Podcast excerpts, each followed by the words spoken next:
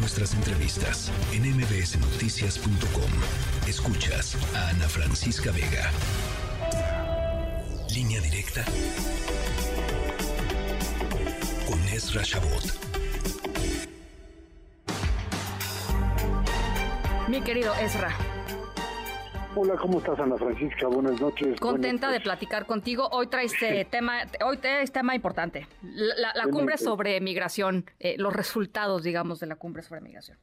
A ver, yo creo que se trata fundamentalmente, Ana Francisca, de una estrategia hecha por el presidente López Obrador en un intento de seguir manejando lo que él considera es, pues, eh, una forma de ponerle cara a los Estados Unidos hay una identificación muy clara del gobierno de López Obrador con regímenes como el de Venezuela, como el de Cuba, Escanel Maduro, por supuesto ahora Petro de Colombia, en esto que pues termina por convertirse en algo así como eh, una especie de nacionalismo latinoamericano que tiene poco de sustento pero mucho de demagogia y de capacidad de digamos de levantar esta esta lógica del antinorteamericanismo como pues el, eh, la, línea que guía a muchos de estos países.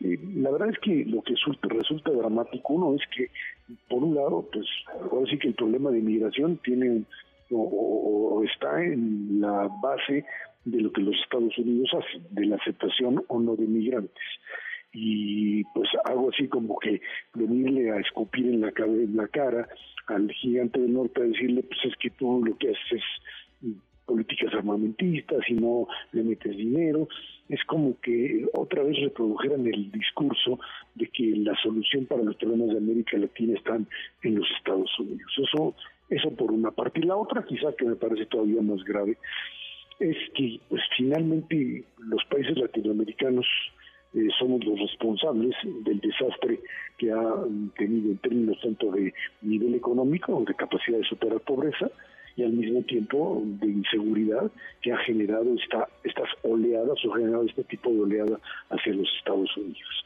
No es que del otro lado sean ningunos santos, ni que las migraciones las hagan por, por, por, derechos humanos o por buena gente.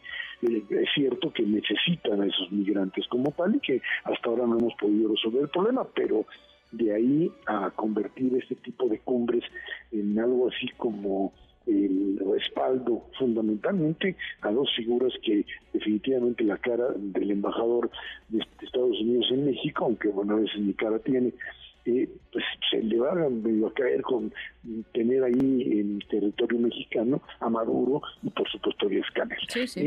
Eh, eh, esto es, un, es, es una apuesta arriesgada más aún cuando dice López Obrador que va a ir a interceder por Cuba ante el gobierno. Oye, pero además, lo, que también a mí me llama la atención, Esra, es que, a ver, el, presidente López Obrador ha sido en, materia de, política exterior, pues básicamente tibio, aislacionista, ¿no? Este. Eh, digamos, en, en, su conchita, enclaustrado, este, y, y lo que decide hacer es esto, es como, híjole, no, pues por ahí no va la cosa. Mira, eh, yo creo que es, eh, está en línea con lo que se maneja desde la Cancillería y por supuesto como parte de las órdenes del presidente de la República. Algo que Héctor Aguilar Camín denominaba algo así como que la posición Miss Universo de México. Eh, esto de salir de repente con el conflicto de Gaza, de Hamas con con eh, Israel a decir no pues lo que deseamos es la paz y deseamos que todos convivan y se ayuden etcétera eh, lo mismo que repitió cuando el tema Rusia Ucrania es esta digamos, posición simplista, ramplona, de decir, es que sí, todos estamos con la paz, sí, el, discurso del mismo universo cuando trata de encontrar algún tema que sea superior a su capacidad intelectual y no lo, no lo consigue.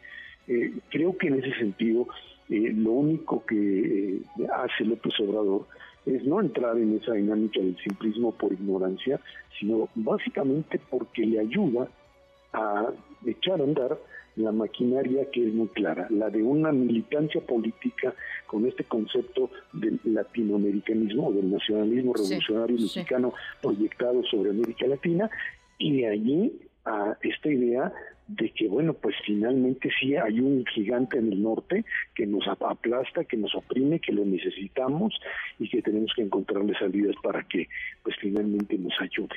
Está en esta en esta paradoja como la que se estén imaginando. Ya, yo, yo ya veo un poco esta reunión del López Obrador con, con, con Biden en donde esos temas ni van a salir, ni van a aparecer, o si aparecen, aparecerán en algún otro lado, porque pues no, no, no es, digamos, parte del diálogo. Un diálogo que se ha vuelto muy ríspido, por lo menos poco serio. En Estados Unidos, los especialistas cuando hablan de México y de la posibilidad de interactuar con él, el problema es no una distancia ideológica, sino una falta de seriedad y profesionalismo del manejo de las cosas.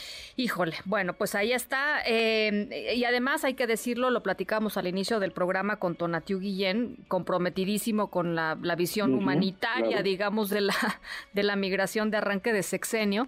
Eh, estamos hablando, está, es, digamos, México organiza esta cumbre eh, el mes en donde se rompe récord de personas que llegan a la frontera con Estados Unidos eh, queriendo entrar de manera eh, pues indocumentada. O sea, e, ese es el nivel pues de la, de la crisis, ese es el tamaño de la crisis. Y, este, habría que añadir nada más que un número importante de ellos son mexicanos, cosa que, no sucedía, que no sucedía anteriormente y que se van por dos razones.